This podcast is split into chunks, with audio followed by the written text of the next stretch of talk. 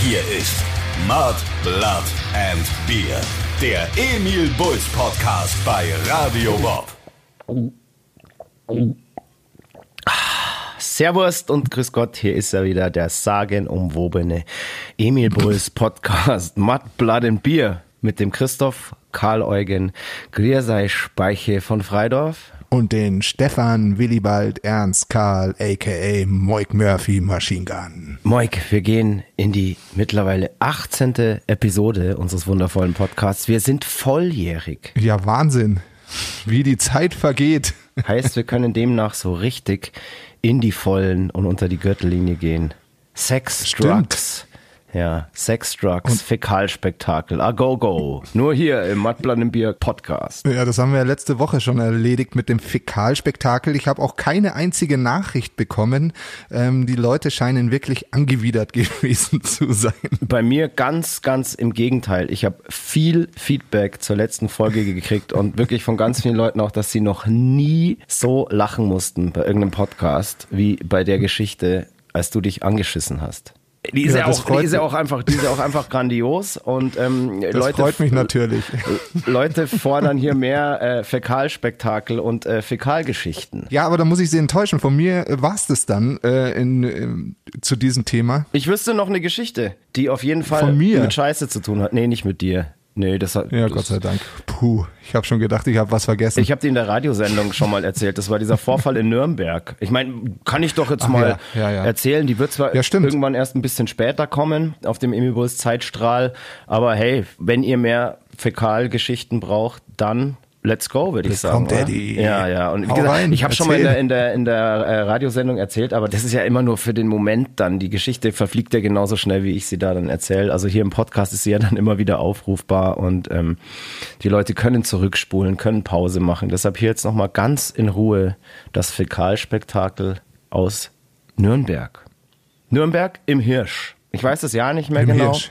Jeder, der den Hirsch kennt, ähm, vor dem Konzertraum ist so ein Foyer und da sind immer die Merchandising-Stände und so weiter. Und wir als fannahe Band gehen natürlich nach jeder Show immer ganz brav an den Merchstand, um ähm, ja, uns Feedback einzuholen, um mit den Fans ein Bier zu trinken, Pläuschchen zu halten und ähm, eine gute Zeit zu haben. Und nachdem ja so langsam da alles zugesperrt wurde und der letzte Fan auch ähm, das Foyer verlassen musste, wollte ich durch den Konzertsaal Richtung Backstage gehen und denk mir schon so, boah, fucking hell, was stinkt hier so erbärmlich in diesem Saal. Und dann bin ich irgendwann so auf Höhe des Pits, also da, wo äh, vorher beim Konzert ähm, noch der Moshpit und äh, die ganzen Circle Pits und so weiter stattgefunden haben und sehe, oh mein Gott, da ist wirklich alles voller Scheiße, voller Stuhl, voller Kot und ähm, Fußabdrücke drin, das wirklich in einem, in einem, weiß ich nicht, über, über 10 Quadratmeter verteilt, einfach nur Fäkalien. da wird's mir gerade schon schlecht, ohne Schmarrn. Ja, und es war dann wirklich so absurd, weil dann kommt natürlich der Gedanke so, hä? Wie ist denn das passiert? Und vor allem, warum? Ja, da gibt es jetzt natürlich verschiedene Theorien, warum das passiert ist. Und die erstmal naheliegendste Theorie war, okay, es war irgendein Hater, der von vornherein sich schon einfach tütenweise Scheiße mit auf das Konzert genommen hat und die irgendwann auf uns schmeißen wollte und sich dann irgendwie doch anders überlegt hat und ähm, ja, das einfach dann in den Pit geschüttet hat. Ähm, es kann aber auch die andere Theorie sein, die ähm, der Moik hat, nämlich das, erzähl. Naja, dass der Fan es so gut fand und einfach nicht mehr aufs Klo geschafft hat, weil er so gefesselt war von der Show und dann einfach, ja, zu spät gespannt hat, dass er aufs Klo muss. Okay, ja, andere Theorie meinerseits ist auch einfach noch, dass wir vielleicht genau in dem Moment, als er scheißen musste, er oder sie, ähm, halt genau da mit seinem Lieblingssong angefangen haben und dann kommt er halt nicht weg und hat gedacht so, wow, okay, fuck, jetzt muss ich hier an Ort und Stelle einfach alles fahren lassen, komme was wolle. Und alle sind da durchgetrabt getanzt und gepokt und so weiter. Das sah aus, also das war wirklich, das war völlig bizarr. Ich, ich habe äh, was Vergleichbares auch in all diesen 25 Jahren ähm, fäkalientechnisch nicht mehr erlebt. Da sage ich nur Gott sei Dank. ja, also das war die, ähm, die Geschichte aus Nürnberg, aus dem Hirsch. Und vielleicht hört ja derjenige, dem dieses Malheur oder Kunststück ähm, passiert ist, äh, diesen Podcast und kann das irgendwann mal aufklären. Würde mich echt Das wär- interessieren, das würde mich auch interessieren, was es ja. wirklich damit auf sich hatte. Wolltest du uns eigentlich ursprünglich nur mit Scheiße beschmeißen oder bist du wirklich Fan gewesen und musstest einfach laufen lassen, als ja, du einfach nicht weg konntest, weil die Show halt so geil war oder weil gerade dein Lieblingssong kam? Ja, trau dich. Ich will sagen, trau dich. Es ist menschlich. Schreib uns. Ähm, es, es interessiert uns brennend. Also hab keine Angst. Wir werden dich nicht denunzieren. Ja, apropos denunzieren, vielleicht gibt's ja auch Zeugen, die damals dabei waren. Also, habt euch ja anscheinend alle nicht dran gestört an der Situation und fleißig weitergetanzt und gepokt. Hm, Schreibt uns einfach auf unseren Social Medias oder auf emiwuls.radiobob.de, falls ihr damals was gesehen oder gerochen habt. Und vielleicht bekommen wir ja dann doch noch eine Aufklärung der damaligen Geschehnisse. Geschissnisse. Genau. Die 18. Show geht hier richtig beschissen los. Richtige Scheißshow bis jetzt. Aber hey, ihr wolltet es so. Also drauf geschissen. Moik. Christoph, Speiche. Ja, Speiche. Was kann ich tun? Beziehungsweise ich muss dich ja ab heute auch noch mit dem Zusatz ähm, Charlie Champagne Ja, Rainer Rainbow. äh, ich höre. Ritter schlagen sozusagen.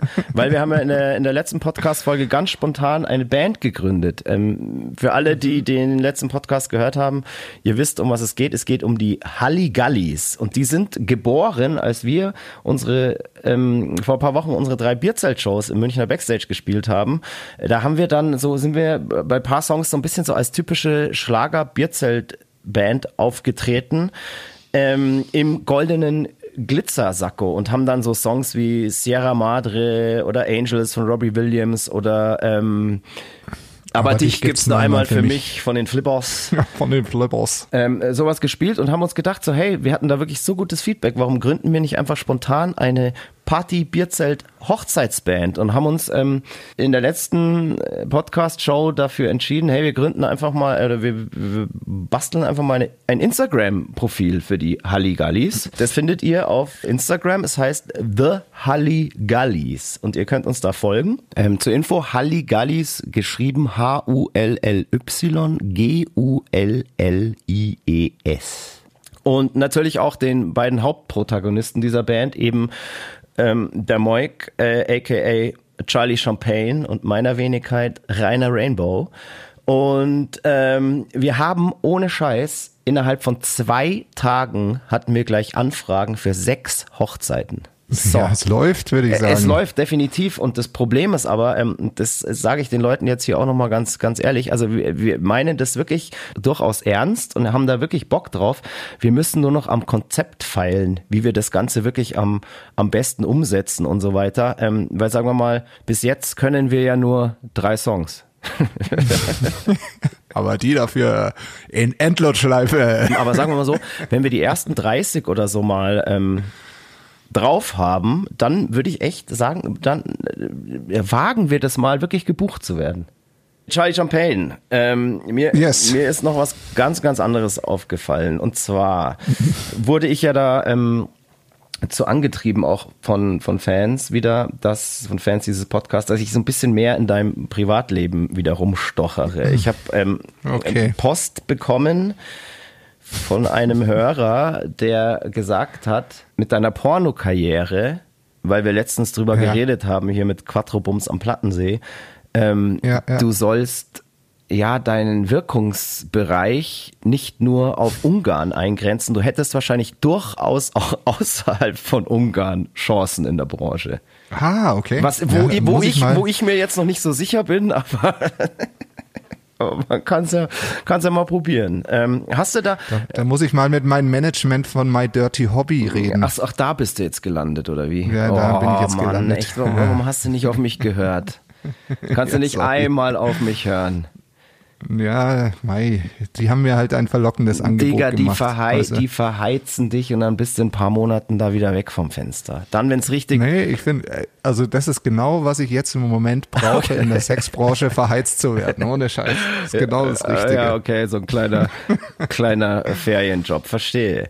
Was und So ist es. dann habe ich natürlich so ein bisschen auch ähm, angefangen, mich wieder mit der Person Mike Machine Gun Murphy zu beschäftigen und habe geschaut, was kann, was kann ich über ihn, ihn rausfinden so. Äh, bin auf dein Instagram-Account gegangen und habe mit Schrecken festgestellt, dass dein letzter Post vom 4. Juli ist. Sag mal. Haben wir nicht, haben wir nicht einen Deal gehabt? Ich schwör's dir. Dein, Ja, aber ich habe, aber ich habe super viele Stories ja, gepostet. aber deine Stories, die sehe ich ja auch immer. Da sieht man einfach irgendwie nur irgendwelche komischen Tennisplätze und bla bla bla. ähm, das langweilt auch irgendwann. Und außerdem hier mit dem Tennis, da muss ich auch noch mal ein Hühnchen mit dir rupfen.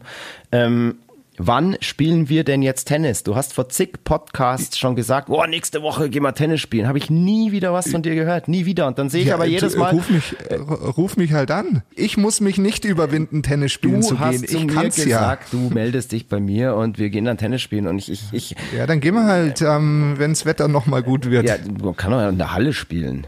Ja, können auch in der Halle Eben, spielen. und dann sehe ich halt dauernd irgendwie so, weißt du, so, wie ich mir da auch vorkomme, dann sehe ich dauernd deine Stories, ähm, wo dass du auch mit, mit Hinz und Kunst da irgendwie auf dem Tennisplatz irgendwie rumgurkst und ähm, ich, äh, da, weißt du, so, unser ähm, Betriebskalender, unser Firmenkalender ist ja auch mit deinem Privatkalender irgendwie ähm, gekoppelt. Das heißt, jedes Mal, wenn du irgendwas in deinen Privatkalender einträgst, erscheint es bei mir auf dem Hen- Handy. Da steht dann Tennis mit Frederik, Tennis mit bla bla bla und ich denk mir, hey, ich bin auch dein Freund. Wieso nicht, wieso nicht Tennis mit Christoph? Ja, wieso steht da nicht Tennis mit Christoph? Und, und, und, und dann kam es mir aber.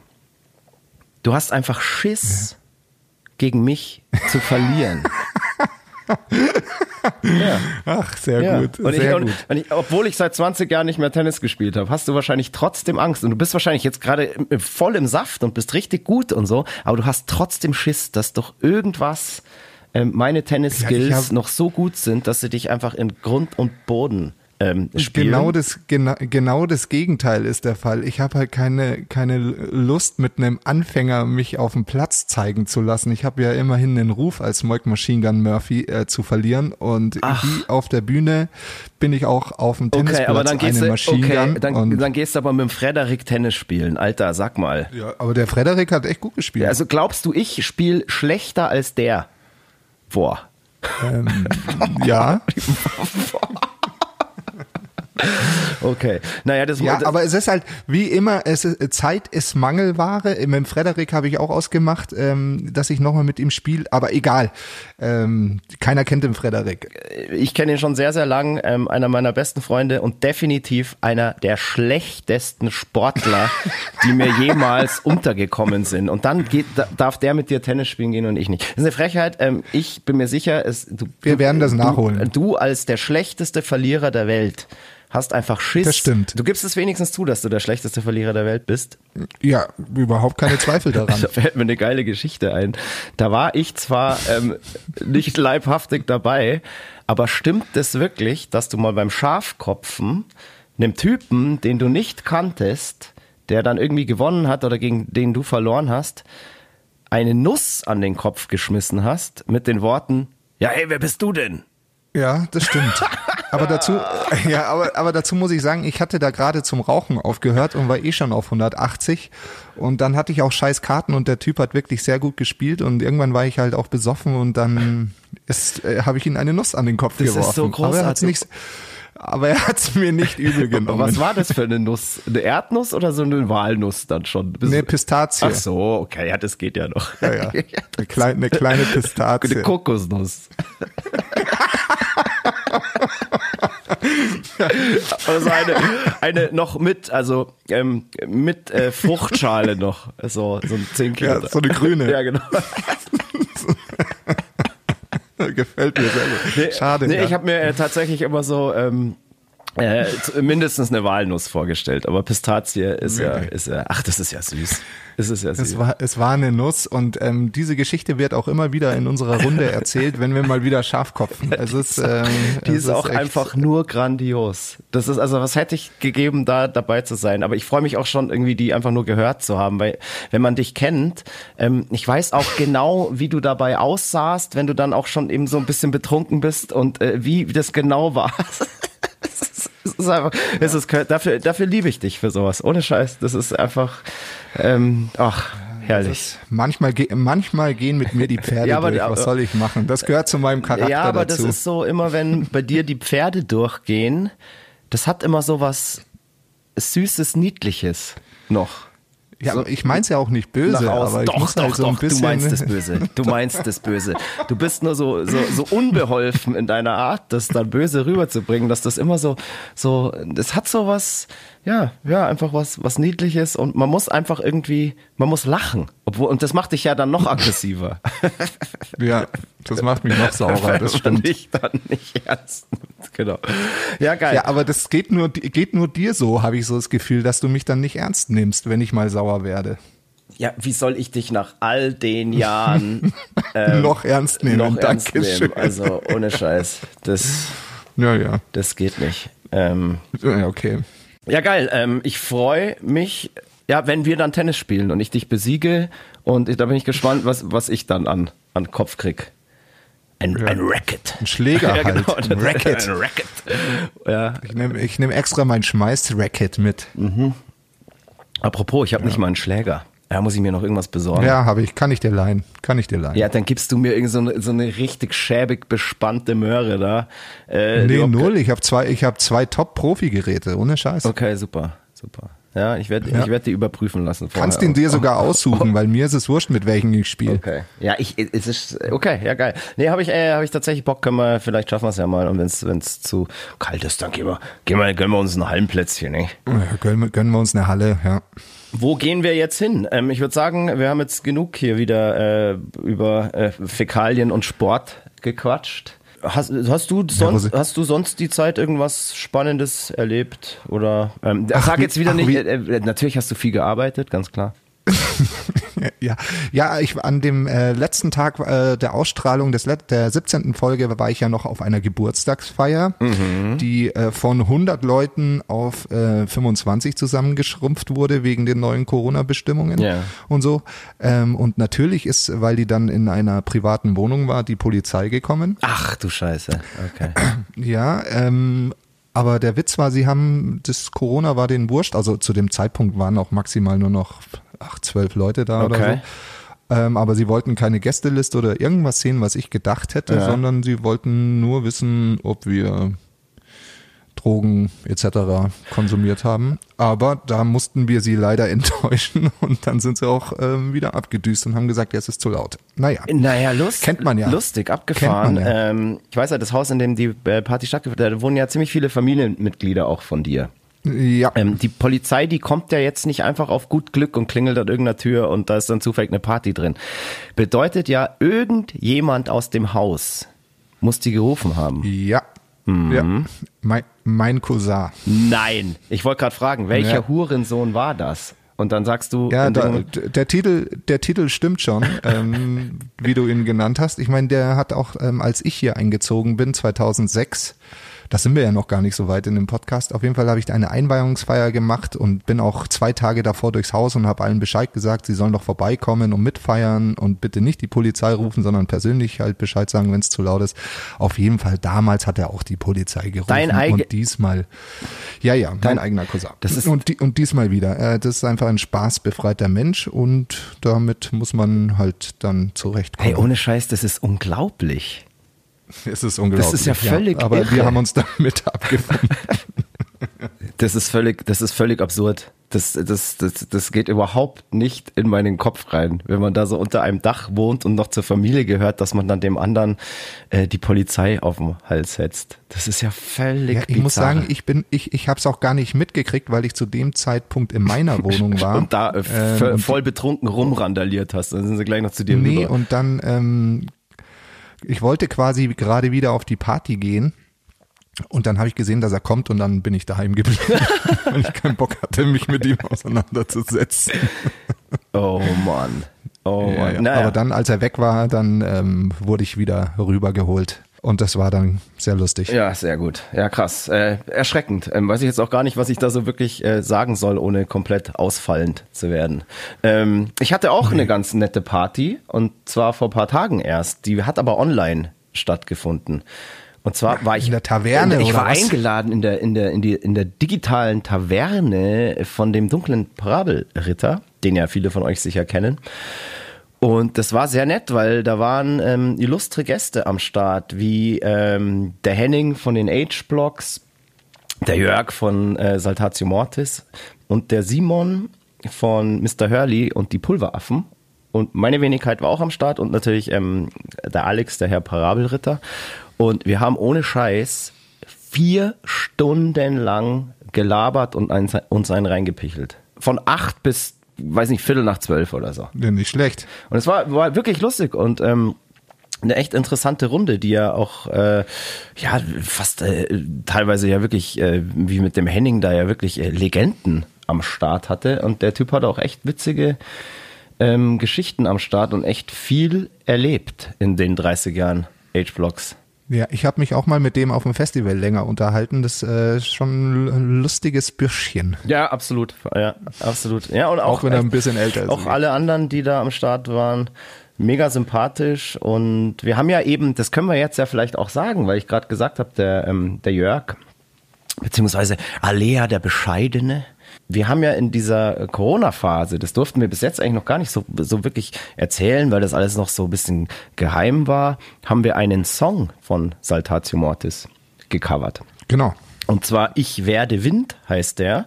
Und der kommt jetzt raus auf dem, auf der Bonus CD zum erscheinenden Album. Also lasst mich jetzt keinen Scheiß erzählen. Ich glaube aber, das kommt heute, also an dem Tag, wo, wo ihr jetzt diesen Podcast hört, Freitag, äh, kommt es raus.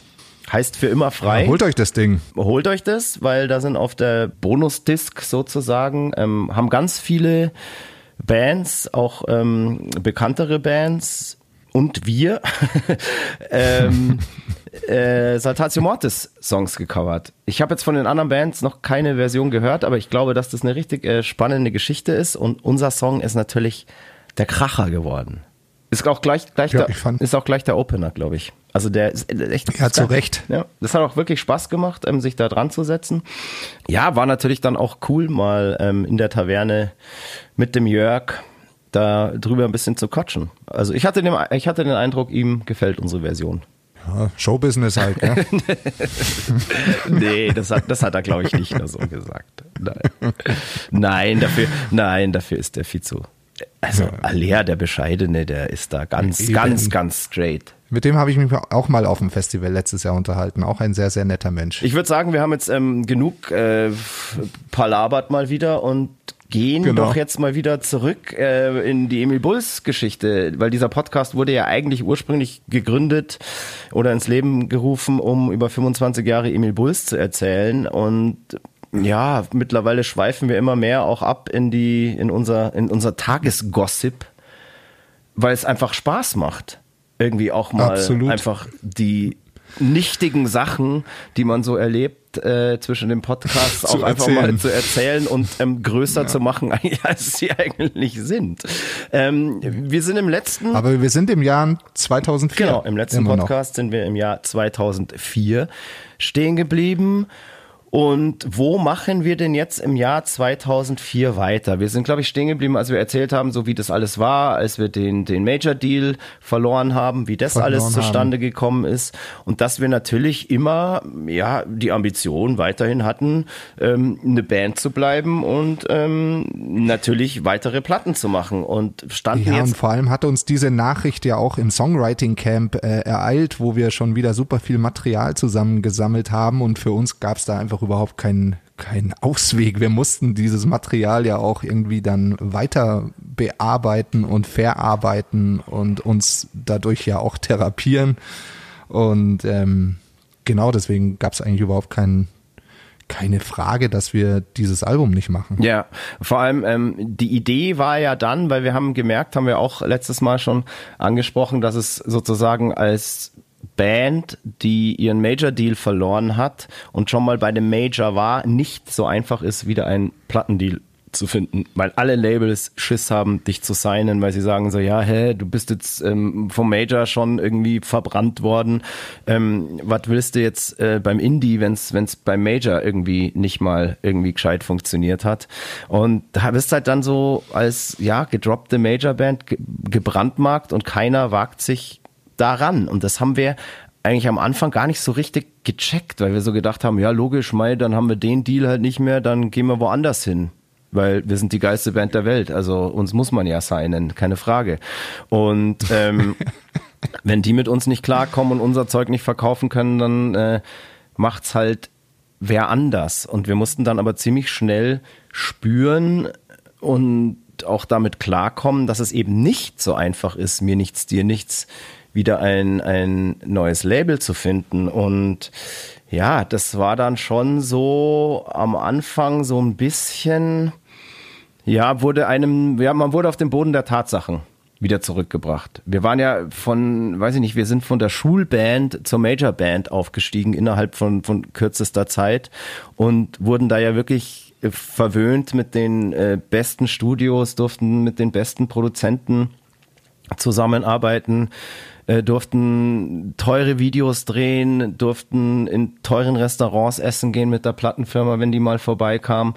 Und auf einmal, ja, ist von all dem nichts mehr da gewesen. Und falls ihr euch erinnert, wir haben ja damals die Monogamy-Platte auch schon, also unsere erste Platte vor der ersten Major-Platte auch schon auf dem Label unseres damaligen Managements rausgebracht. Die haben damals extra ein Label gegründet, ähm, um diese Platte rauszubringen. Und diese Labelstruktur gab's sozusagen noch als Notnagel. Und wir haben dann gesagt, okay, bevor wir gar kein Label haben und so weiter, ähm, wir arbeiten einfach an der Platte weiter und bringen das dann halt auf Oh My Sweet hieß das Label damals mhm. raus. Also ähm, es war für uns klar, die Platte kommt raus aber ähm, natürlich konnte unser Label da jetzt oder das Label von unserem Management äh, da jetzt mit Vorschüssen und, und äh, Budget für Produktion, Videos und so weiter nicht so um sich schmeißen, wie das natürlich ein Major-Label damals noch konnte. Und wir mussten da wahrscheinlich mit einem Hundertstel des Budgets irgendwie auf einmal zurechtkommen, wie das, wie das eben noch äh, eine Platte vorher war. Und das war dann natürlich genau, alles ja. schon ein bisschen schwierig. Naja, also man, man muss dazu sagen, wir, das war natürlich erstmal schon auch ein, äh, ja, ein Dämpfer, ein, ein großer Dämpfer, ähm, kein Label mehr zu haben und eben, wie du sagst, halt keine, keinen finanziellen Background mehr zu haben und wir selber als Band, wir hatten auch nicht wirklich viel Kohle damals und als Einzelpersonen auch nicht. Da kommen wir später noch dazu, an was sich das zum Beispiel ähm, gezeigt hat. Ähm, aber es hat, glaube ich, uns auch so ein bisschen weitergebracht, weil wir dann eben viele Sachen auch ausprobiert haben, ähm, wie wir denn weitermachen wollen, mit welchen Leuten wir zusammenarbeiten wollen, was ist überhaupt finanziell stemmbar. Ja. Und haben da ja ganz, ganz wilde Sachen ausprobiert. Absolut. Ich glaube, von der, aus, aus der Zeit, haben wir dann für die, für die Zukunft, glaube ich, viel gelernt, weil wir uns selber mit den ganzen ja, Labelstrukturen und so weiter auch mal oder Managementstrukturen, Bookingstrukturen auch mal beschäftigen mussten. Von dem Tag an, als wir einen Major Deal hatten, lief das eigentlich irgendwie immer alles von selber und wir hatten mit dem ganzen Zeug überhaupt nichts zu tun. Und ich ja. habe eigentlich diese Zeit damals, als unser Management uns dann auch noch ja signen wollte als Label und so weiter, habe ich die Zeit so ein bisschen als verwirrend und verunsichernd in Erinnerung, weil ich erinnere mich noch, ähm, unser Management damals, die beiden, die waren da musikalisch selbst, also von den Sachen, die sie privat gehört haben, auf, auf, so, einem, auf so einem krassen Indie-Trip. Also die haben die ganze Zeit immer nur so Strokes, The Hives, Mando Diao gehört. Also es sind auch, finde ich, privat auch super Bands, höre ich sau gerne. aber wollten das auch, glaube ich, so ein bisschen so in, in, in unsere Musik irgendwie reinbringen. Weißt du, wir haben dann immer gesagt, so ja, die wollen jetzt Ja, auch, ja, ich erinnere die mich wollen jetzt noch. irgendwie auch so, dass wir so nach, weil wir haben diese Bands immer so hier Strokes, Hives, Mando Diao und Konsorten äh, haben wir immer als Schuhbands bezeichnet. Ja, genau. Schuh. weil zu deren Auftreten in Videos und so weiter und Bühnenoutfit, da haben immer sehr extravagante Schuhe gehört. Und äh, das waren für uns dann einfach, dieses Genre war für uns einfach Schuhbands. Diese, und also das war, ist überhaupt nicht despektierlich gemeint. Ähm, Nee, gar nicht. weil wir sind selber Fans von denen ähm, teilweise sind. Und das waren halt die Schuhbands. Und wir haben dann immer so gemerkt, ja, unser Management will so ein bisschen zu viel Schuh in unseren Sound irgendwie einbringen. Und das hat mich schon krass verunsichert im, im Songwriting und auch da, äh, ja, was das ganze Bandgefüge irgendwie angeht. Und das war so, so, so, und ich finde auch im Endeffekt, also wir sind zwar jetzt noch nicht so weit, dass die Platte fertiggestellt ist, aber an der Stelle, so kann ich das mal vorwegnehmen, ich finde, dass man dieser Platte auch so ein bisschen anhört und den Songs, dass das ein Moment der Bandgeschichte war, wo die Band nicht genau wusste, wo sie jetzt hin soll. Und ganz viele Sachen irgendwie probiert, die zwar wahnsinnig geile Songs ergeben, ähm, aber kein richtiges Gesamtkonzept. Weiß ich nicht. Da gebe ich dir recht. Sehr schön. Einmal im Leben gebe ich dir recht. Ausnahmsweise. Also das war wirklich so. Das war so eine, Ja. so eine ganz äh, turbulente Zeit, wo wir als Band, wie gesagt, auch im Songwriting so ein bisschen verunsichert waren und wir sind eigentlich so eine Band, wenn man, wenn man uns reinredet, dann wird's für denjenigen, der uns reinredet, eigentlich schwierig. so, das mussten schon, Eigentlich schon. äh, das mussten schon ähm, viele oder ja, auch die Produzenten vorher und auch viele Plattenfirmen äh, MOOCs auch merken, wir sind eigentlich am stärksten, wenn man uns einfach machen lässt. Und jetzt hast du da ein Management am Start, was gleichzeitig auch noch das Label ist und ähm, dir dann so sagen will, so ja, du musst jetzt vielleicht mehr in die und die Richtung und äh, du bist gerade aber eine Band, die vom Major kommt und äh, überhaupt gerade nicht weiß, was sie mit sich anfangen soll, dann verunsichert dich das einfach total. Und Ja, ähm, ja.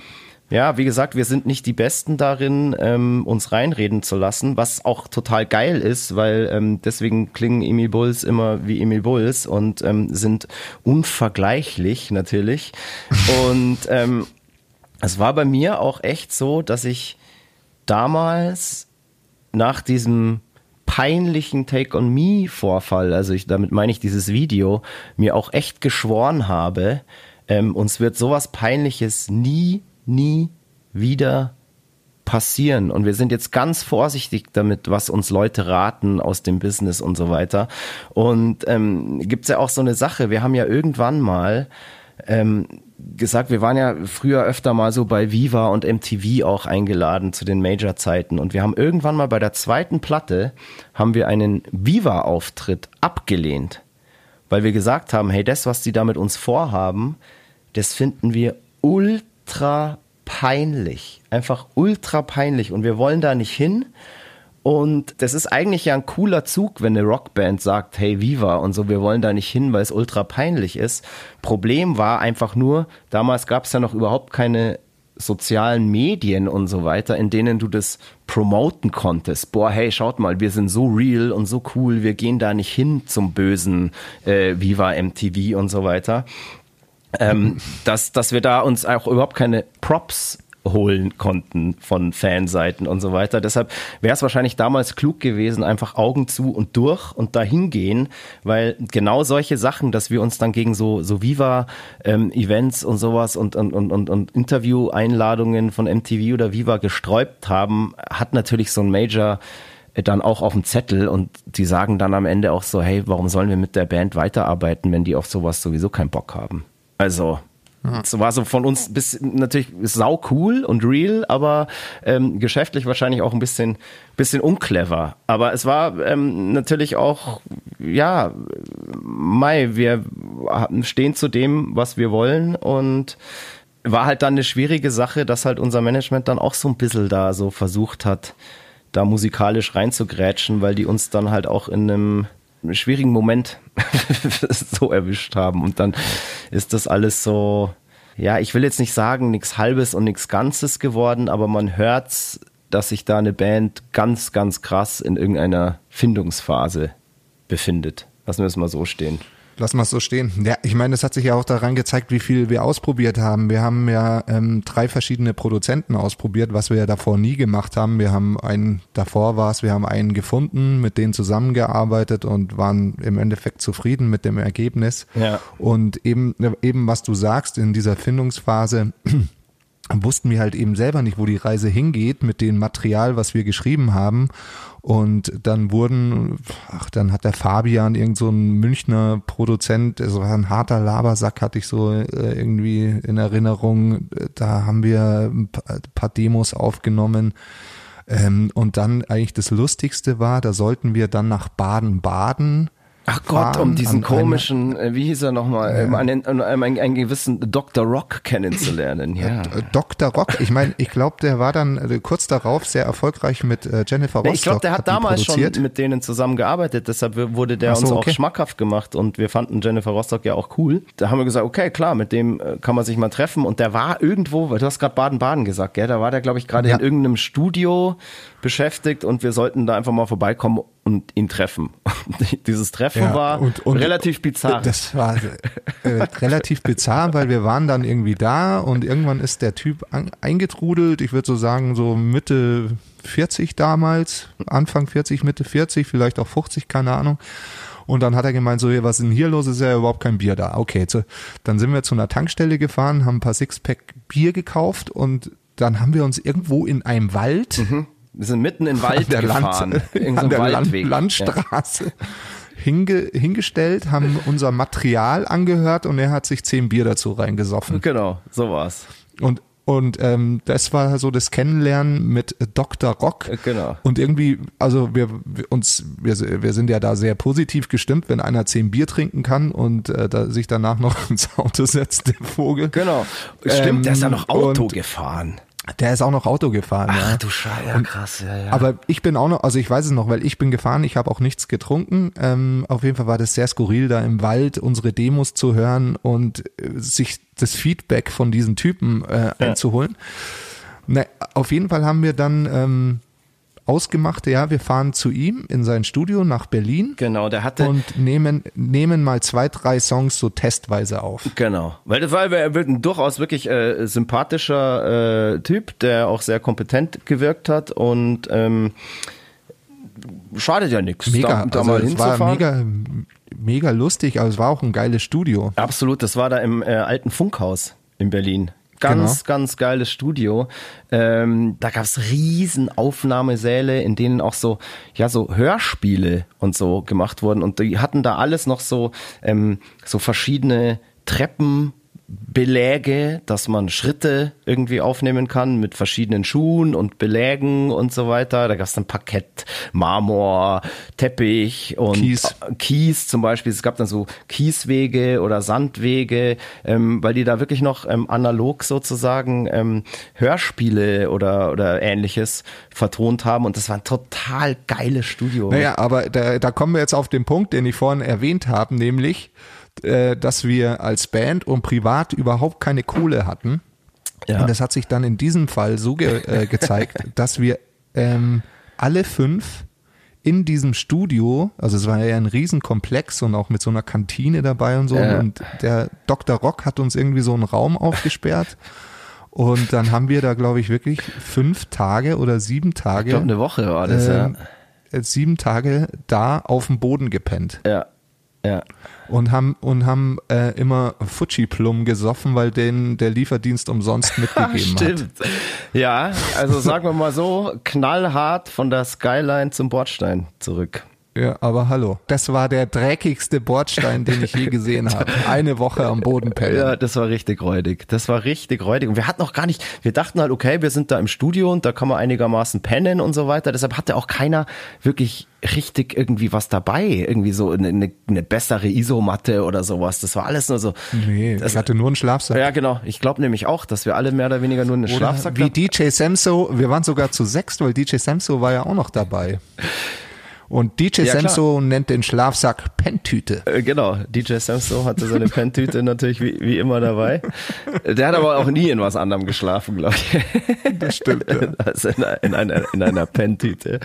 Geil, ja. Und dann haben wir dort eben mit Dr. Rock, äh, ich glaube, drei Songs waren das. Unter anderem auch Friday Night aufgenommen. Und Friday Night Friday Night in der Urversion. in der Urversion. Das war damals noch äh, eigentlich eine richtige Punkrock-Nummer. Das Original von Friday Night ist richtig mit E-Gitarren und so weiter und ist dann erst im Laufe der weiteren Produktion durch einen, ja, durch einen genialen Geistesblitz meinerseits ähm, zu dieser, zu diesem äh, ja, unplugged, Monumentalen- äh, monumentalen äh, Akustikgitarrenwerk geworden. Ja, da, da muss ich dir äh, beipflichten, das hast du wirklich gut gemacht, weil sonst wäre der Song nicht aufs Album gekommen. Der wäre so sicher nicht aufs Album gekommen.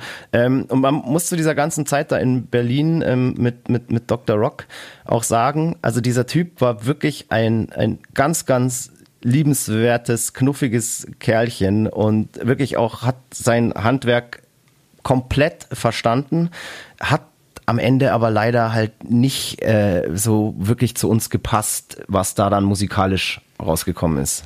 Muss man ganz ehrlich ja, sagen. uns, uns, uns alten Hard, Hardrockern war es halt einfach zu cheesy, was, was da ähm, rausgekommen ist. Also zu lieblich für die Leute. Ich glaube, unser Management damals, die hätten es sehr abgefeiert, ähm, wenn wir den Schritt mit dem gegangen wären, aber dann, glaube ich, gäbe es uns heute nicht mehr. Bin ich mir ganz, ganz sicher.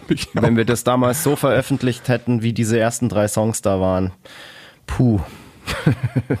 ich habe Ja, ich hab sie noch. puh. vielleicht ich habe hab die auch irgendwo noch. Vielleicht gibt's irgendwo mal eine Gelegenheit auf irgendeiner, ähm, ja, auf irgendeiner Bonus-CD vielleicht mal diese Versionen ähm, ja, mit, mit auszukoppeln. Nein, sonst gibt's uns ja nicht mehr. ja, so als Bonus, das kannst ja dann so, das ist, Okay. ja. Du, in fünf, in fünf Jahren ist äh, 20 Jahre Saturn Comfort, da können wir es ja machen. Ja, ja, also wie gesagt, hat einfach nicht so, ähm, war super für das, was es ähm, dann geworden ist, hat aber einfach nicht so zu uns gepasst und ähm, ich behalte die Zeit da in Berlin wirklich, ähm, werde ich mich mein Leben dran erinnern, weil es einfach total krass war und weil ich da auch, Das war weißt halt du das richtig noch? Rock'n'Roll eigentlich. Weil ich wollte gerade sagen, weil der Produzent eigentlich die ganze Zeit nur gekippt hat und in dem, was ich das sagen wollte, ist mir eingefallen. Kannst du dich noch erinnern? Da bin ich ja äh, beim Einsingen umgekippt, ohnmächtig geworden. Weißt du das noch? Nee, das weiß ich nicht mehr. Ich weiß nicht mehr, bei welchem Song das war, aber da gab es so einen ultralangen Scream und ich stand da so, beziehungsweise ich bin auf einmal, ähm, ich konnte mich gar nicht erinnern, wo ich bin. Ich bin auf einmal aufgewacht in einem Riesensaal auf dem Parkettboden, weil meine Hüfte so hart wehgetan hat und schau so um mich und denk mir so, hä, wo bin ich denn? Was ist denn jetzt los? Und in dem Moment ähm, sehe ich schon, wie Dr. Rock zur Tür reinstürmt und sagt, boah, Alter, ist alles in Ordnung? Und ich so, ja, super, mir geht's gut, meine Hüfte tut ein bisschen weh, aber mir ist wohlig warm und ansonsten ist alles schön. Und dann hat er gemeint, er hat gerade einfach, wir haben einen Vocal Track gemacht, wo dann so ein langer Scream kam und er hat gemeint, ich bin auf einmal umgefallen. Also einfach in mich zusammengesackt und war weg. Und lag dann da so zehn Sekunden regungslos und bin anscheinend ohnmächtig geworden, weil mir einfach der Sauerstoff komplett aus Mark und Bein und Gehirn gefahren ist. Und ich bin, glaube ich, vorher noch nie in meinem Leben und danach auch nie wieder ohnmächtig geworden. Ähm, Hätte es auch selber gar nicht gecheckt, glaube ich, was da los war. Aber es gab ja den Zeugen Dr. Rock, Dr. der das Rock. gesehen hat. Beziehungsweise in diesem Fall war er dann Dr. Bob. ah, ich weiß, weißt du, welcher Song das war? Äh, wenn du es mir sagst. Ich weiß es, Dann weiß ich auch den Scream ich, wahrscheinlich. Ich, ich, ich gehe davon aus, dass es Magnificent Lies war. Ja, natürlich. Ja, klar. Schon, gell? Ja, ja, Ja, den haben wir da. Ja, ziemlich sicher. Ja, ja. Stimmt, der ist ja dann sogar auch aufs Album gekommen, aber nicht in der, Das- nicht in der Version. Nicht in der Version. Ja. Naja, ähm, ja, dann haben wir da weiter halt rumgebastelt und es war wirklich schön da in Berlin und so weiter. Aber weil du gerade auch den, äh, den, ähm, den Paul mit seiner Penntüte erwähnt hast, Ja. ist mir just in diesem Moment eingefallen. Das war doch dann genau die Zeit, als der Paul mitten in dieser äh, Albumzyklusphase ausgestiegen ist. Naja, ähm, ich glaube, da waren wir eigentlich so kurz vorm Studio dann. Aber ja, Ja, genau. Ja, ja, gut, in aber dem, auf- auf- in, in der Zeit äh, ist er dann ausgestiegen. Auf jeden Fall in, Ja. in dem Jahr ist er ausgestiegen, ja. Krass. Und ich weiß noch die Worte, mit denen er ausgestiegen ist. Das weiß ich nicht mehr. Das war total krass. Da saßen wir im, wo hieß denn das Restaurant? In der Nähe vom Studio, da Glockenbachviertel. Netzer um Oberrad oder was? Nee, nee, äh, boah, das am Eck, da ist ja wurscht. La Bouche? Äh, nee, auch nicht, das ist, ist egal. Faun. Ja, Faun, glaube ich. Faun. Ich glaube, Faun. Ja, schau. Ähm, Kenn mich doch aus in meiner Hut. Ja. Und das war irgendwie, die, seine Worte waren so ähnlich wie, äh, die Kuh ist gemolken und äh, ich gehe lieber, bevor es peinlich wird. So. Na schau. Und das war echt so, ups, weißt du Die, so? die Ratten verlassen das sinkende Ja, Schiff. genau, genau. Und da habe ich mir auch echt gedacht, so, es, ähm, mei, weißt du, so, manche Leute sind halt Kämpfer, manche sind es nicht. Und wenn du als Rockband in diesem Business Erfolg haben willst, dann musst du nicht nur ein Kämpfer sein, sondern du musst ein ganz, ganz großer Krieger sein. Krieger Ja, sein. sagen wir es mal so. way of the warrior. Ja, ab, ab, ab, ab, ja, natürlich, klar. Rührt, rührt ja auch irgendwann irgendwo daher. Ja, und dann waren Ja. die Emil Bulls auf einmal nur noch fünf. Und für uns war ja voll klar von Anfang an, wir werden uns keinen neuen DJ mehr suchen.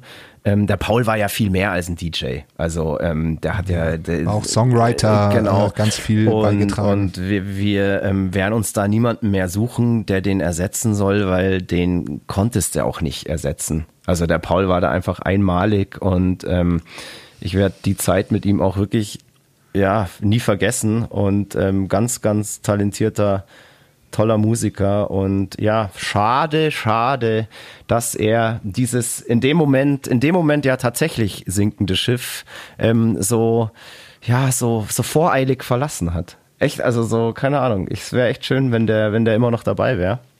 Weil, ähm, ja, ähm, würde wahrscheinlich immer noch irgendwie gut funktionieren.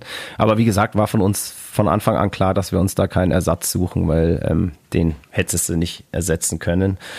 Und naja, irgendwann, weißt du, später habe ich dann auch mal aus einer vertrauenswürdigen Quelle erfahren, dass er wohl auch von seiner damaligen Freundin ein paar Pistölchen auf der Brust hatte. Und Mai, Ach ja, der, der wie- Klassiker. Der Klassiker. Und wie man es wie man's ja so weiß, ähm, sagen wir mal, wenn sich eine Band auflöst oder Musiker eine Band verlassen, das wissen wir einfach aus 25 Jahren in diesem Business und haben es an so vielen Beispielen schon miterlebt, auch bei, also bei anderen Bands, auch in, der, in den eigenen Reihen. Ähm, zu 95 Prozent, sagen wir mal zu 90 Prozent, steckt da Vibes-Volk dahinter. also, ja, so ist es einfach. Also zu einem gewissen Grad natürlich, klar. Also das ist, das ist so. Da wurden wir glücklicherweise noch verschont. naja, was heißt verschont? Uns war es halt wurscht. Also, ich, das hatte, ich hatte nie eine Frau an meiner Seite, die mir die Pistole auf die Brust gesetzt hat und gesagt hat, entweder, entweder ich oder die Band. Du schon? So nicht, aber ich hatte schon auch Frau äh, oder eine Frau an der Seite, die, die ähm, quasi irgendwann das Gefühl hatte, der Typ entwickelt sich nicht weiter und macht immer noch das Bandding so. Ja, Das, okay, ja. Aber, aber so, dass es da zum Äußersten kommt und so, hey, jetzt, oder Nee, entweder, nee, entweder, entweder ich oder die Band. Nee, das hätte sie sich auch nie getraut, weil sie die Antwort auch gewusst hätte. Ja, ja. Nee, das ist uns glücklicherweise erspart geblieben und glücklicherweise auch eben genau, ja, dir eben auch und auch dem James zum Beispiel, den Gründungsmitgliedern sozusagen, dem Triumvirat und der, dem, ja, musikalischen Fundament dieser Band. So, ähm, weil ich glaube, wenn, wenn einer von uns dreien irgendwann, ja, aus solchen Gründen oder überhaupt die Band verlassen hätte, dann wäre der Weiterbestand schwierig geworden. Ja, Also da muss man den Frauen, die da involviert waren, auch ein großes Lob aussprechen. Absolut. Sie haben sicher auch viel mitgemacht und so. Aber wie gesagt, bei meiner wäre es so gewesen, sie hätte die Antwort gewusst und deswegen hat sie mich auch da nie vor die Wahl ähm, gestellt. Deshalb ist sie dann irgendwann gegangen, ohne was zu sagen. genau. Deswegen hat sie ja irgendwann gesagt, ach Gott, ich gehe lieber selber freiwillig. Ja, voll. Besser ist Weil die es. Antwort kenne ich eh. Nein, Schmarrn. Also das kann man, kann man, kann man jetzt auch nicht sagen. Ja, mein Gott, so ist, so ist es leider. Ähm, erst finden die Frauen das immer total geil, mit einem Musiker zusammen zu sein und ähm, total aufregend und so weiter. Und wenn sie dann wirklich mal checken, dass da dann so ja auch Arbeit und Stress dahinter steckt und auch vielleicht das eigene Privatleben mal auf der Strecke bleibt, weil man nicht so easy einfach mal während der Festivalsaison in Urlaub fahren kann.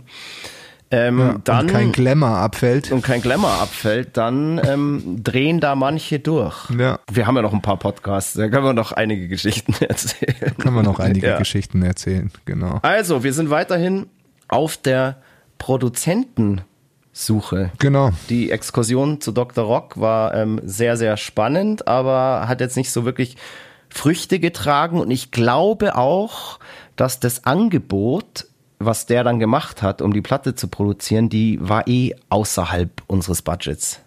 So. Ja, das glaube ich auch. Irgendwie sowas. Das kann ich mich auch noch erinnern, dass äh, das dann so war, ja gut, mit dem, äh, auch wenn wir hätten wollen, hätte es ähm, finanziell sowieso nicht geklappt, weil wir das Budget dafür einfach nicht mehr hatten. Einfach nicht gehabt hätten, ja. Das heißt, wir mussten weiterschauen. Und wir haben dann jemanden gefunden, eigentlich in unseren, eig Ja. in unseren eigenen Reihen. Und zwar den Klaus Scheuermann. Den Klaus Scheuermann und ich habe ja in dem Viertel gewohnt, ähm, wo dieser Klaus Scheuermann eben auch sein Studio hatte und da hat man sich halt mal zufällig auf der Straße getroffen und er hat gemeint, kommst du mal vorbei, nehmen wir was auf und ich so, ja, Logo und dann habe ich ja mit dem ähm, einen Song aufgenommen von der Augustiner Puppenkiste. Lange Rede, stimmt. kurzer Sinn. Ja, ja.